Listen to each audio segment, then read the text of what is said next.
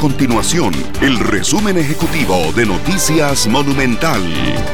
Hola, mi nombre es Alejandro Meléndez y estas son las informaciones más importantes del día en Noticias Monumental. La Autoridad Reguladora de los Servicios Públicos, Arecepa, aprobó un aumento de entre 2,5% y un 9,5% en las tarifas de 27 empresas autobuseras, el cual entra a regir este viernes 4 de noviembre.